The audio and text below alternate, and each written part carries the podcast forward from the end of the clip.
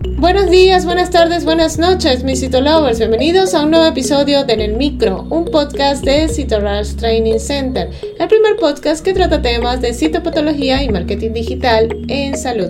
Quien les habla, Dai García, y en el episodio de hoy hablaremos del procesamiento general del material citopatológico. Comencemos.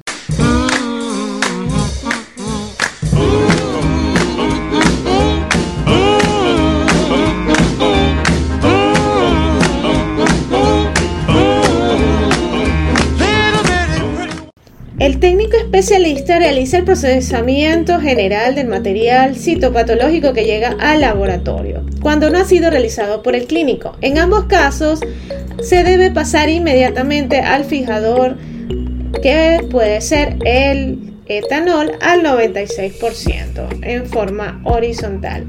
El modo de operar para extendidos como esputos y aspirados bronquiales puede ser resumido de la forma siguiente. En los esputos, una extensión directa en espiral de la zona más representativa. En el caso de los aspirados bronquiales, una extensión directa de la superficie, espuma en espiral y una extensión del pozo obteniendo tras la centrifugación a 1500 revoluciones por minuto durante 10 minutos.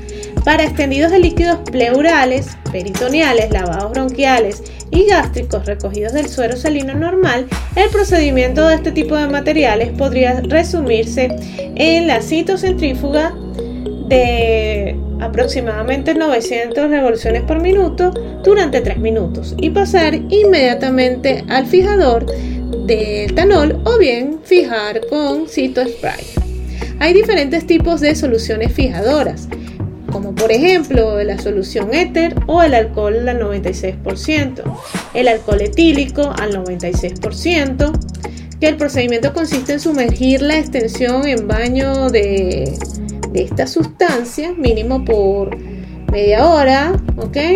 Y bueno, para una mejor fijación yo recomiendo 24 horas, es decir, dejar fijando hasta el día siguiente ya que bueno, se ha demostrado que las células no se alteran y, y, es mejor la observación a la hora de, fijar con este tiempo. ¿no? Eh, también están los fijadores por spray o fixel que se aplican al material citológico inmediatamente después del extendido. En este caso se debe evitar su utilización en materiales que mm, se vean extendidos muy hemorrágicos se puede aplicar entonces colocar el aerosol de 25 a 30 centímetros de distancia y dejar secar al aire. Existen también otros fijadores como el carnoy, al vapor de formol y en seco. Y si te gustó en el micro, la mejor manera de apoyarnos es que compartas este podcast con tus amigos. Puedes escucharnos en tu plataforma de podcast favorita o a través de Spotify, iTunes, Google Podcast y otras plataformas. Asimismo, puedes escucharnos desde nuestra página web www.citorushtc.com. Asimismo, recuerda revisar nuestros artículos en el blog en la misma página web y seguirnos en las redes sociales como arroba en Twitter, Facebook, Instagram y TikTok y suscribirte al canal de YouTube.